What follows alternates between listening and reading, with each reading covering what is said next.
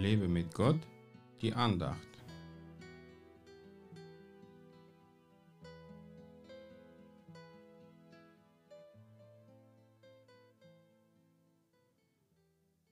Geliebte, ich ermahne euch als Beisassen und Fremdlinge, dass ihr euch der fleischlichen Begierden, die gegen die Seele streiten, enthaltet. 1. Petrus 2, Vers 11. Fleischlichen Begierden lauern in unserer Zeit überall und wollen uns verführen und von Gott entfernen. Dafür muss man gar nicht gleich einen Pornokanal abonnieren, es reicht schon, wenn man die aktuellen Musikclips anschaut oder die Bikini-Werbung von H&M und Co. in der Stadt betrachtet.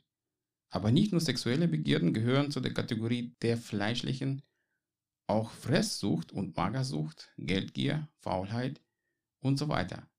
Und die alle streiten gegen unsere Seele. Wir müssen immer um unsere Seele kämpfen, denn der Feind versucht uns immer wieder zum Fall zu bringen.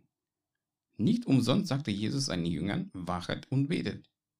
Wenn wir wachsam sind und beständig im Gebet bleiben, dann kann der Feind uns nicht verführen, auch wenn die ganze Welt mit der Verführung total überfüllt ist.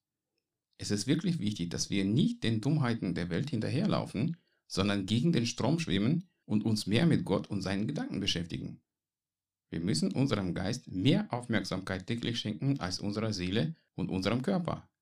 Er soll gut ernährt und trainiert sein, aber nicht ab und zu bei einer christlichen Konferenz, sondern täglich. Gott will uns jeden Tag erfüllen und stärken, damit wir den fleischlichen Begierden und teuflischen Verführungen widerstehen können. Wir müssen jeden Tag gerüstet sein und den guten Kampf des Glaubens gegen die Mächte der Finsternis kämpfen. Wir müssen täglich unsere Wünsche und Ziele prüfen, ob sie dem Willen des Vaters entsprechen oder einfach unsere fleischlichen Sehnsüchte sind. Stell dir täglich die Frage, was will Gott von mir heute? Und nicht, was gelüstet es mich heute zu machen? Gott wird dir die besten Ideen für die Gestaltung deiner Zeit geben ohne dass du in die Versuchung geraten kannst, etwas Verkehrtes zu machen.